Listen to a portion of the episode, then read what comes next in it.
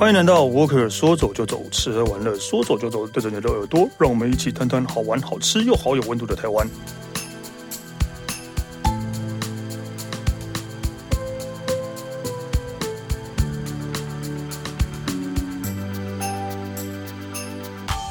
嗨，大家好，我是主持人 Stanley。那个，因为在这一次的疫情啊，呃，尤其是三级这一段期间。之后呢，我们都会发现有一些平常熟悉的日常生活，或者是平常熟悉的地方，都已经悄悄的有了一些你意想不到的改变。但这些改变可能是会让你难过的，但这些 但是有有可能因为这些改变，又会有一些新的文化或者是新的生命孕育出来，会有更多的惊喜的体验。这样，所以我们今天请到啊，还是那个文娟姐。嗨，Stanley 好，各位听众大家好，文娟姐又来啦。嗯，大家都很期待文娟姐的到来。对，那文娟姐还是跟大家介绍一下，就是她是啊、呃，之前台视非凡的主播兼新闻部经理，也是 TBS 周刊总编辑，女人我最大的总编辑。对，然后嗯啊、呃，现在就是因为在介绍台湾美食文化而受到啊、呃、欢迎跟注目。谢谢对谢谢。对，然后这一次她为我们带来的是。呃，我们应该说我们都很熟悉的地方，但是同时又觉得有点陌生的地方，就是大道城。对，我其实觉得大道城可以说是，嗯，如果你是文青的话，大概现在必须要去的朝圣的地方吧。其实你会不会觉得有点像法国那个老城区？哦，其实是有非常多宝可以去掏的。也就是我们刚刚上次是不是有讲到说，呃。你可以一去再去，三去四去的地方，因为每一次去有非常多不一样的宝藏可以去掏啦。对，我我其实我我自己很喜欢大稻城。对啊，我甚至喜欢到我本来想要搬去那边住，真的。你要搬到哪边？真的，真的，因为等等等一下我们会聊到一个那个博物馆嘛。嗯嗯嗯。对，我朋友刚好住在那个博物馆的对面。哎，你朋友是我朋友吗？啊，真的吗？朋友很像哎，真的吗？我朋友也住对面，真的是在对面三楼这样的。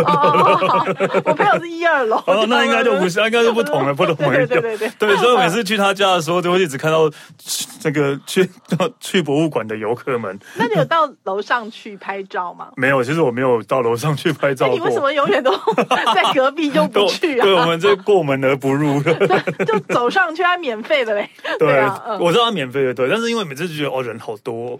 哦，现在应该没有人，现在应该没有人了，对吧？嗯，其实我们来 update 一下，就是三级警戒之后，那里非常辛苦。其实有好几家，可能是你的爱店哦，已经悄悄打烊了，收摊了。对，我就觉得很可惜耶。其实，嗯。你 Stanley，你要不要说你喜欢的？就是我，就是有一家叫咸花生的咖啡店，嗯、对，对，你应该也知道。他在同一个集团就是孔雀，孔雀对、啊，就是他非常有名的老宅里面的餐酒馆嘛。嗯，然后也最近就就是。结束了营业，然后而且都里面的东西正在拍卖，就是 如果你喜欢里面的一些装潢的一些饰品啊什么的话，就让人觉得有点感伤，对不对？真的还蛮感伤的、啊，因为有咸花，尤其是咸花生，其实它早期是在师大那边，嗯嗯，他早期在师大那边的时候，我就是常客了，对。然后后来师大是收收掉的时候，我还觉得还蛮难过，但后来没想到在呃迪化街那边又重新复出了，就哇出来了。嗯、呃，等于说西区翻转之后，就是那边。呃，有很多就是大家讲 old is new 嘛，所以说有很多复古啊，然后再加上设计的文创的一些呃原原材料都放在里面，确实是很棒的地方啊。对啊，对啊，对啊，那边真的很喜欢。对，但是那那里的店租好像也开始在越来越高了，然后。就一下疫情来，就又又又一一一些人又被灭顶了，这样等于是海啸吧？对，嗯。因为我就是呃，每次去的时候呢，就是就会发现，其实，在疫情前啊，就是会有很多观光客，各国不同的观光客，日本人啊，嗯、啊，韩国人啊，香港人啊，都很喜欢去大稻城那边、迪化街那边。然后，哇，我自己的话也都会喜欢去那边。呃，例如我自我自己的话，一开始啊，迪化街的头有一家就是卖精酿啤酒的，叫米凯乐，然后也是弄得还蛮，就是也是老宅改的。然后喝完之后呢，然后可能在迪花街走一走，然后呃，就是享受那些复古的那个风情。之后呢，就会绕到那个五号码头，五号码头有很多货柜的很多货柜的那个也算餐厅兼酒吧，呃，继续喝。我我大概能够 想象你的一天的 状况。就我们我下午一个下午就是这样的度过，这样好愉快哦，对，很愉快，对对。其实我刚刚讲到讲到那个二零七博物馆，可能可以多讲一点，就是因为你都没有上去过，对我没有上去过哎。我跟你讲，各位现在要去旅游，最重要是什么？一定要可以拍，对不对？一定要能够自拍，对。要 要可以要有飞机可以出去，不是 没有飞机用脚 坐捷运，然后走到迪化街。而且那那一块就是二零一七博物馆那一块，其实是比较少观光客去的地方。真的吗？我每次在我朋友家对面都看到好多人。大家好像比较喜欢去那个宫的那个部分嘛，对不对啊？那那个博物馆其实走上去不是。大家你知道，有的人觉得博物馆无聊就不想去。其实博物馆里面它有各式各样主题嘛，像我上次去的时候还是在做电话展。哦，最近不知道是有没有有没有什么新的展？电话展还蛮还蛮有趣的，还蛮有趣的。然后你爬爬到它的顶楼呢，你会发现上面全部都是红砖的那个，你知道屋顶一栋接一栋的，在那个背景中间拍照，它上面是就是顶楼嘛，嗯，所以拍起来很漂亮。而且通常蓝天白云，阳光好，又有红砖的屋顶，然后你在那边就会很帅、很美，呃，很重要，就可以 po 到 IG 上面啊。我觉得去迪化街这个地方，我我大推。然后还有就是说，呃，其实那边有很多很特别的店，就是讲那个博物馆，呃，那附近，其实我觉得有一点可惜，因为刚刚呃，除了孔雀跟咸花生之外，有一家叫做。风味果品那个也很有名，它是像是那个嗯，你知道这个老板他是把水果，就是一般的店都是把自己店当做主角，这家老板他把自己定位成水果的经纪人。小农水果的经纪人，嗯、就是像我们去那个经纪人公司，你的下面是不是你的明星都会有拍大海报，嗯、然后有一个灯箱放，他就把这些水果当做他是他的经纪人，啊、所以每一张水果都有大海报，然后有他的故事，还有那个农民的那个看起来很很像杂志封面照这样子的东西，然后开始在介绍。然后我去参加过他好几次活动，包括他有一次做那个哈密瓜的，就是策展。嗯然后包括哈密瓜怎么吃，然后哈密瓜配成呃鸡尾酒，配那个火腿，然后就是各式各样的吃法这样子。我觉得非常有想法的一个老板。不过确实你可以想象，就是在支持小农做这些事情，就是哎这也没好像也也跟咸花生跟孔雀一样，啊、好像现在那个地方也在重新在在在招租中这样子。对，所以其实就是因为这个疫情，让我们很多很熟悉的。店家都这样默默的消失了，所以我觉得我们还是要多多关怀一下 多多关。对，我觉得现在那个解封了，但也不要去人挤人，但是就是就是选没有比较没有人的时候，其实然后去那边走走，大家可以打个电话预约一下，让跟老板说一声，这样我觉得他应该可以帮你做好防疫。那这个时候不用人挤人的话，就是有一些。我觉得，我觉得老板都会格外的热情，对 对啊，因为这时候因为太久没有跟人聊天了，跟客人聊天了，对，看到客人应该格外热情。因为想到大稻城，我要迪化街，我会想到一家，其实我后来还蛮喜欢去买东西的一家，叫杜甲，就是那个杜就是姓的那个姓氏那个杜，然后甲是甲乙丙丁的甲，那个辣椒，辣椒，对他们辣椒，他们家的辣椒我好喜欢，因为杜甲也是因为。本来是做那个干烘干辣椒，变成零食，然后卖到国外去，嗯、呃，然后呃呃，从反而从国外红回来这样，嗯、对啊，然后他们现在做了一些辣辣椒酱或是辣油，嗯、其实我每次几乎都会买他们家的辣油回来那个做菜。对，他也是一个很有想法，我也访问过他那个小女生嘛，嗯、对不对？那个创办人这样子，嗯、当当时他是辣椒的这个。有点像把辣椒变零食，小零食啊，对，把辣椒变零食，很有想法，而且他呃也是从中南部红回来这样子，对，蛮蛮特别的。那只是迪化街有非常多这样子的很有想法的店主，对，所以真的需要大家的去支持他们。我觉得这一集是在迪化街振兴委员会，振兴委振兴委员会赞助，开始讲，希望希望这个主委可以给我们一点赞助费。对，不过其实我觉得从美食的角度，迪化街。确实很好逛啊，因为那里有呃非常就是刚刚讲那个慈圣宫前面的小吃哦，对啊，就几乎每一摊都是有几十年历史啊，嗯、随便怎么吃都好吃，对不对？对啊，孤独美食家还有去那边吃呢。嗯，那那 Stanley 喜欢吃里面的什么？嗯，啊，我喜欢吃里面的什么？呃，油饭吧，油饭 对，对，油饭吧，林合发油饭。对，然后其实那里有很多好吃的，比如说那个呃炒黄牛肉，鲜炒黄牛肉，嗯，然后呢还有就是那个鲜肉汤圆也很值得吃啊，私家鲜肉汤圆。然后你知道一九六四年就创立了这个鲜肉汤圆，然后呢这个汤鲜肉香不腻，外皮 Q 嫩。那你你你会不会觉得说，有的时候那个汤圆咸汤圆好难找，对不对？对啊，咸汤圆其实真的不嗯不好吃到哎、欸。对，其实你知道米其林餐盘很喜欢这个区域的美食。对啊，我知道。那卖面盐仔那个那个，你知道、哦、这里的这里的店家有个特色，你知道什么特色吗？嗯，就是通常三点就没了。哦，对对对对对对对对对，就是你你大概就是两点半左右以前吃得到，不好意思，三点以后就没有，因为卖光了。就是在疫情前啦，那疫情后的情况，嗯，就是他们应该会想要卖久一点，然后把之前的补回来嘛。像你知道我去卖面延仔很多次啊，我永远都。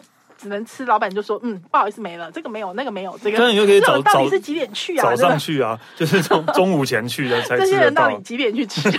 因为可能那边有很多，就是当地的居民，可能还是年纪比较大一点吧，就是白天早上都没事，就跑跑去吃饭这样。对，就把那个当早餐，把它当早餐的。所以就是大家起得早，就是才才可以吃得到这样。嗯。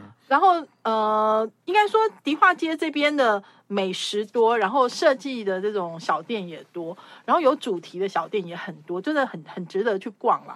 那、啊、呃，这现在这个时间点，就是如果说要不一样的玩法的话，应该是说呃，还有一些店就是这种呃，怎么讲？媒体都常常写的，有一些其其他的之外的，我觉得也可以提供一下呀。哎，好哎，就是就是比较少被媒体披露的。你的秘密小店吗？对，有一些 有一些特别的店，我觉得其实店有趣的地方是人物嘛。对，像呃，我现在要推荐一家叫做同安乐，同安乐的老板其实也是我们媒体人，他是一个帅哥。嗯、然后呃，这个老板呢，就是他是那个陈月季，就是等于说呃家学渊源，他是大房，然后所以他他。当年他有，当年是中视记者啦，他是一个呃等等于说主播，然后后来呢，他就去中国大陆待了很久，所以他他非常喜欢收集一些古文物啊或者村落这个创新，所以他把这个概念拉回来，他没有在，因为他们本来那个主处是大龙洞那边，就是台湾那个孔庙祭典的时候是用他们家的 那个、哦、呃产业主处嘛，可是他却把这些他对一些文化的想法。到这个迪化街来，所以它迪化街它有两个店面，有一个是同安乐自己的本店，那另外有一个呢，就是呃，它等于说呃一个餐饮的，然后他们因为是呃有很多他们家族的这种祖传的菜，所以说你可以嗯。想一下，说遥想当年的这个家族的这种功夫菜啊，所以他们他们，而且这个，因为他这个主播就是呃很有很有想法，所以他现在也已经把它做成电商化。所以呃，同安乐到底是呃餐厅吗？然后还是它是台湾料理吗？它都有，它也是餐厅，它也是茶馆，然后它有两栋。那我先讲在迪化街后段这家同安乐，负责人我刚刚讲他是前主播，叫做陈介甫，嗯，他大有来头。因为他就是那个大龙洞做艺英才无数的陈月记老师傅陈维英的第九代传人，嗯，所以说呢，就是你可能不容易在大道城里面吃到中式餐点嘛，大部分都是小吃啊，珍珠奶茶这些。所以那边如果你要吃到中式餐点的话，就可以去这家，因为同安乐里面有陈家的家宴菜，就是他是呃家传九代嘛，所以当年的那些呃。祭祖啊，这些很特别的菜，比如说有一个叫做双喜莲，这个就是要把蛤蜊肉挑出来，再把它跟荸荠啊、绞肉啊、香菜剁成泥，再重新填填入这个蛤蜊壳里面烹煮的，这个叫双喜莲，就是这种功夫菜。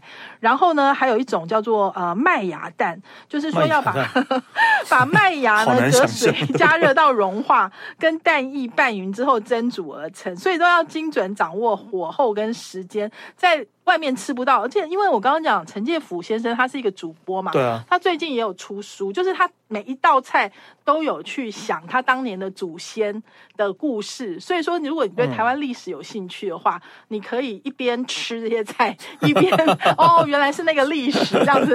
然后他还有那个中式下午茶，你知道，就是一般的中式下午茶是什么？中式下午茶就是你知道，他有大道城老字号的糕饼铺龙月堂的九款手做的传统糕点，然后搭配他精挑细细选的台湾茶，然后所以说，呃，他因为很有想法嘛，所以他就我刚刚说他电商化，因为不是不能够那个疫情不能不太能够内用嘛，对，所以他们也推料理包啊，也有推选物啊，就是他他有把他的这个。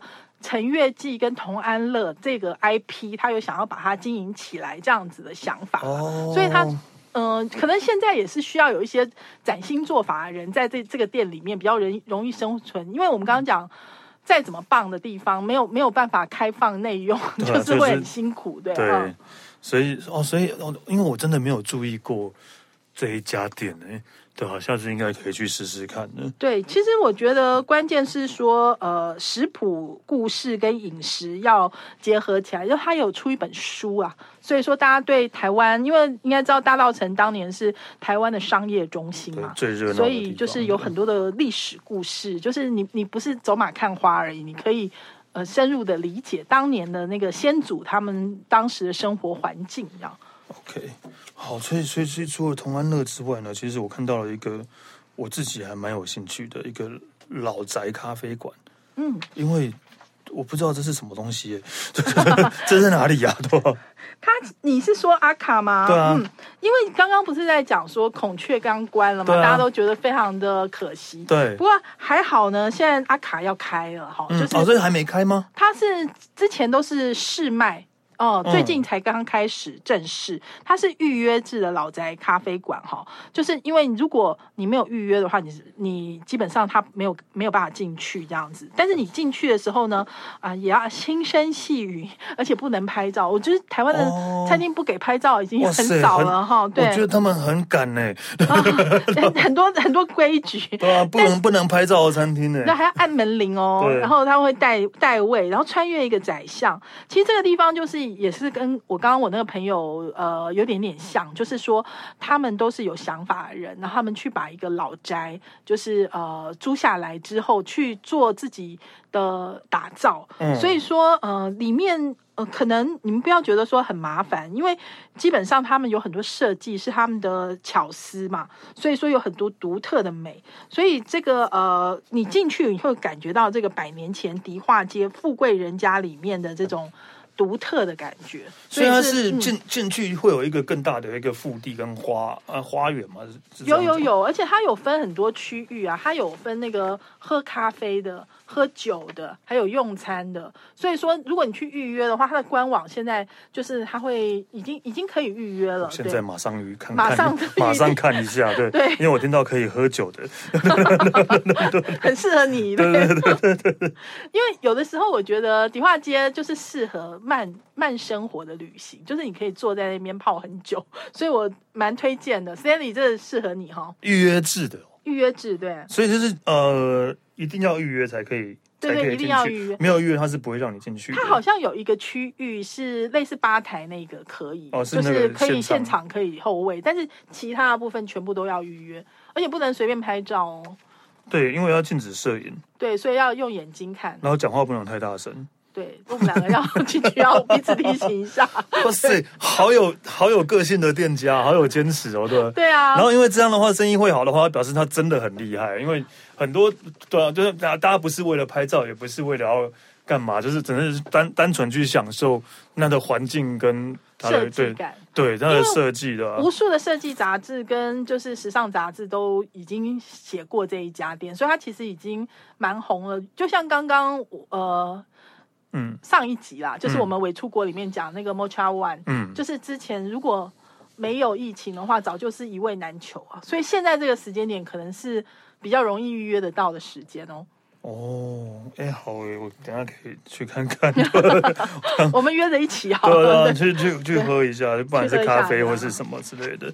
对，所以哦，而且它感觉空间看起来很大哎。对，所以就是刚刚讲富贵人家嘛，所以迪化街是商业中，大家应该知道迪化街其实是商道，台湾商道呃的。烂商或者鼻祖啊，嗯、其实台湾现在有很多就是有钱的金主，都是来自迪化街家族。对，就是台北就是迪化街嘛，然后就呃，像南部就是鹿港啊，对，就类似这一种。你知道迪化街那里不差钱的人很多，不差钱的。像你知道有一个房子哈，你就继续看我刚刚说迪化街北区的那个地方，对不对？嗯、就是啊。呃有有几栋，你觉得他也没有在营业的感觉，然后就好像是个米行，然后在隔隔壁呢，哎，奇怪，就停了一台旧旧的车子停在里面，然后呢，搞了半天他是那个苗家的，然后就是、嗯、就是食品业的那个苗家，嗯、然后他他们基本上呢，就是司机跟就是老员工就雇那台车，那台车就停在那个一楼店面里面，其他也没做什么事。他就是、哦、就是这就是大户人家，大户人家对，对，就是迪化街的这种，所以。比如说，我们刚刚讲说食品业的这种大佬，大概迪化街都跟他们很有渊源。还有说南桥的陈飞龙，哦，对，那可能大家应该知道南桥，南桥对，所以他也是从小到大在迪化街，他也是讲了一口迪化街的这种好历史啊。包括说他第一第一套西装在哪里做啊，然后还有那附近不是有那个什么玻璃路西餐吗？哦、当年现在还有哎、欸，对啊，玻璃路对啊，现在其实还是很热很很热门的一个。当当年是什么王永庆啊，或者是什么那种，呃，都都是。呃，历史书里面的人呐、啊，他们谈生意的地方，所以说我觉得去迪化街就千万不要就是只是啊、呃、走马看花，对，真的不是走马看花，就是每一个就是把历史拿出来念一念，会会蛮有趣的。每一个建筑或是每一个店，真的都有它的历史在的。对，就是大家就是最最应该是最显而易见的是有一栋屈臣氏的大楼，不是大楼啊，屈臣氏就是在那个永乐市场那边。对对啊，然后星巴克也很值得去坐一坐，很漂亮，对对对。对，就是那，就是因为它真的就是，应该真的是整个台湾或是台北历史的一个开始吧。对，对啊。所以说，如果说现在微解封，大家想没办法出国，那我们先去迪化街，这至少小吃，就是刚刚文娟姐不是有讲那个猪脚嘛，嗯、对不对？对，然后还有猪脚、汤圆啊，然后卖面线啊，对，面线，然后卖面盐仔那里可以呃叫一个红烧肉，通常。应该十二点以前才吃得到，对，所以对，就是那哎，真的是真的是中午，然后其实又会有很多人，嗯、很多阿、嗯、阿伯妈，就是在那边。吃小吃，然后顺便喝一杯，这样都会有的。其实你不要小看那些小摊子，甚至一个卖什么贵的那种小推车，嗯，都很有来头，很有历史，这样子，就是有耐心的慢慢走这样子。然后呃，还有还有买东西的话，文娟姐有一点建议，就是比如说那边，因为他们都是做批发嘛，嗯，所以如果你想要买坚果啊，或者买什么核桃啊那种，你就走过去，哎，他因为他们。经过那个街区的创新跟改改建，嗯、但是其实那个内里老板内里本身还是那个几十年的那个老商号的心情，这样，所以他们不会很热络，你知道我的意思吗？哦、所以你可能就是因为他通常做批发，所以你就是很专注的去，你一定可以掏到宝的。哦、然后包括呃，其实我我印象中最印象最深刻就是我朋友带我去，那原来啊就是买花生，就是大家要吃。因为主要是南北货嘛，就是如果说你想要、嗯、呃过年买一些零食啊这些东西，不管是买花生也好，买蜜饯也好，买任何刚刚提到的这种食品相关的东西，在那边都是台北最好的地方。就是你想要做美食这件事情的话，那里绝对是一个淘宝的地方。对啊，而且像是平常就有卖很多，例如说干货啊，或是就是几乎，然后当然过年的时候，大家就会说会去那边买年货啊。对，其实真的就是。应该是呃，我觉得很很多，应该除了文青之外，很多人会觉得迪化街就是一个呃老地方，大稻埕就是一个老老老老地方。然后说真的，中呃晚上的时候在那边真的是真的没有什么人，对。但是因为店家都关了，但是在在 店家关之前，那边真的是一个很热闹的地方，大家应该可以去去看去走一走这样的。对，我觉得举例子来讲，刚刚讲那个就是呃我们在那个。加冷脆，你知道吃冰，就是在对，就是在那个星巴克的对面，对，就可以享受享受一下。哎，六十块可以吃到那么料这么多的米米海吧，而且还有可以呃一斤两斤在外带，用斤的，好像现在很少可以看到这样子的店。对对对。然后你看我刚刚我刚刚讲的那个油饭联合发，对啊，不只是在那边吃，然后现在已经变成每个那个就是生小孩要 那个生小孩不是就是满月要送油饭吗？对，我大概。有一阵子，大概每几乎每个礼拜都会收到他们家的油饭，就太多朋友生小孩了，对对对。那其实嘉兴鱼丸也很有名嘛，啊对，嘉兴鱼丸也是也可以外带啊，你可以买回去啊。对对，那我们其实已经讲了那么多呃的大稻埕的关于吃喝的东西的，搞得好像我们就只会吃喝而已。对对，但是我们要拉回来，对，我们还是要讲一下比较有文化，是比较是呃文呃文娟姐要跟我们讲比较。可能大家比较不会注意到的，或是可能他觉得是一个呃很值得去看看的地方。那我们就要看一下迪化街的十连栋。十连栋，你可以想象一下说，说就是其实它是跟我们碾米业的黄金时代很有关系。嗯，文晶姐那时候不是说王永庆吗？王永庆的发家就是碾米，对不对？嗯，其实当年在台湾，大概就是做茶叶跟米，就是巨富的开始。嗯、那其实，呃，讲起大道城啊，你一般人我们比较熟悉，就是靠城隍庙的南街嘛。那因为这一段的街屋立面比较华丽，保存比较完整，然后商家继续做那个南北货生意。但是如果你从捷运大桥头一段走过来的话，就会看见一大段相连的红砖街屋。那因为它的高度跟样式都是一致的，一致的，对，对，所以它那个，我有印象，对，对。所以说，它这种呃红砖拱圈相连，这朴素但是很优美的外观，曾经有日本旅游杂志特别来拍摄封面。这边呢就叫做迪化街十连栋的建筑群。其实这一大串的街屋承载六个家族，也就是我刚刚说的碾米业在大道城发展的这个很精彩的故事。因为呃在那个日据初期的时候，大概一九一八年大正七年的时候，日俄战争，商人当当然是大量的收购米谷嘛，市场就供需失衡，价格暴涨，然后就引起了那个米的骚动。所以当时日本的总督府就开始思考台湾的米啊，怎么样可以供应到日本内地去，所以就用呃这样的力量呢，就是来投入台湾米谷产业的发展。那个时候呢，台湾的碾米厂呢。其实是从清代以来就开始发展的产业，然后这些呃碾碾米厂买断了这些米之后呢，再经过加工之后来对外销售。那这些十连栋呢，就是非常多的这些碾米厂。所以说呢，呃，其中的六个商号，你当时你可以想象那个地方呢，都是。碾米堂是大生意人哎，所以这些商号就是新建了新式的街屋来经营。这大家知不知道？迪化街其实是两进式，就是它的前面是店面，后面还有一进，有一个，然后过去以后还有住家会住在一起。对，所以十联栋呢，当时就是正夯的这种市街改改正计划之后的产物，所以它在大道城北段，就是在。一九一零年左右进行这一波的改正，所以它就是刚刚讲的一进二进的这种长形街屋，中间有天井，前面店面，后面通常是住家，住家然后另一面是红砖的圆拱设计，所以。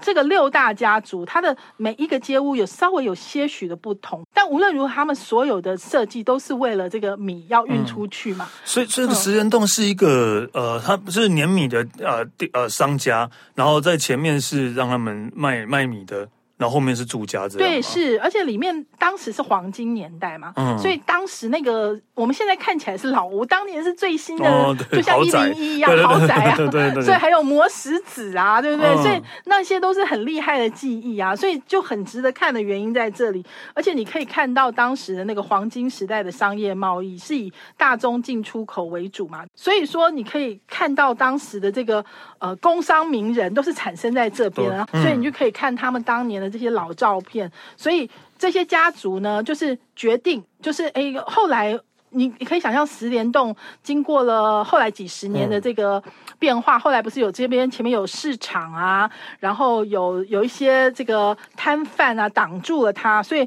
甚至那个摊贩会在街屋前面有什么帐篷啊，开起来完全都遮住了这个十连栋嘛。所以所以现在那现在十连栋在干嘛？是因为违章建筑拆完了之后，哦、这些美丽的建筑才重见天日，哦、所以现在大家可以到那里去拍照。所以我刚所以也没有店家在里面，什么都没有，就是就只是就是可以去那边，就是一个呃古迹保存的地方。对，所以它就是一个很棒的一个 view，它外面会有一些呃，就是。传家的这种门帘啊，这些东西，嗯、但你可以在那里拍照。所以走过去，我们刚刚讲说，日本的这个旅游杂志社来台湾取景的时候，他就把这里当做是一个很重要的一个 thing 嘛，这样子。所以其实我们去大稻城就可以想象当时的情况，也还不错。这是一个就是把当时的风华保留下来，这样。对，所以说我们可以见证那个当时的这个碾米产业。那。嗯这个，而且十联洞刚刚讲，它其实如果你搭捷运到大桥头站，你往有乐国小方向徒步七分钟就可以到达。所以这个地方就是，如果我们去呃参观那个大稻城的一个 一个拍照景点这样子。对。其他的话就是某一些老屋，它经过一些有想法的经营的人，他把它变成就是呃咖啡馆。那以前、啊、呃这边本来还有那个。就是日日春呐、啊，但是那个也已经也已经停了，已经没了，对，已经没了。所以说，你说呃，这边要怎么玩的话，我觉得还是深入的去许多的文创小店，其中有一些书店啊，我想 Stanley 一定有去嘛，嗯、对不对？嗯、或者说刚刚讲的。有有卖一些旧货的店啊，就是对对对，然后选物店啊，其实都还蛮多的。然后呃，里面卧虎藏龙还蛮多人的。对，真的。像我刚刚说有前主播，还不止呃，刚刚讲的陈介甫这一位，嗯，其实还有另外一位前名仕主播，他也在这边开一个。开一个叫日好食堂，哦，所以大家可以去那里去了解一下每个小店后面的那个经营的店主都还蛮有故事的。OK，好，因为我们今天真的就是其实想要跟大家讲的是，就是大稻城其实是一个。呃，可以慢慢慢慢深入去去玩，然后或者去看的地方，对，你真可以可以在那边得到很多你在呃其他地方得不到的东西，跟得不到的体验，对吧？啊，然后当然不只是吃吃喝而已啊，虽然说那边东西真的很好吃，咖啡店真的都弄得很有味道，对啊，所以然后加上还有。十连洞，对，可以去拍照。二零七博物馆的，这应该是很多人都会去的地方。所以现在已经解封了，哎，不算解封，现在已经二级了。现在已经二级了，所以都还是可以，就是趁着啊、呃、人比较少的时候去走走。对啊，不然的话，假日人蛮多的，还是有点危险了。我们是其实，在户外，户外啊，户外还 OK 了。口罩，对对对，戴着口罩，拍照的时候拿下来拍一下，然后再带回去。对，OK，好，我们谢谢文娟姐，谢谢。谢谢所以我可说走就走。我吃完了，说走就走，下次见喽，拜拜。拜拜。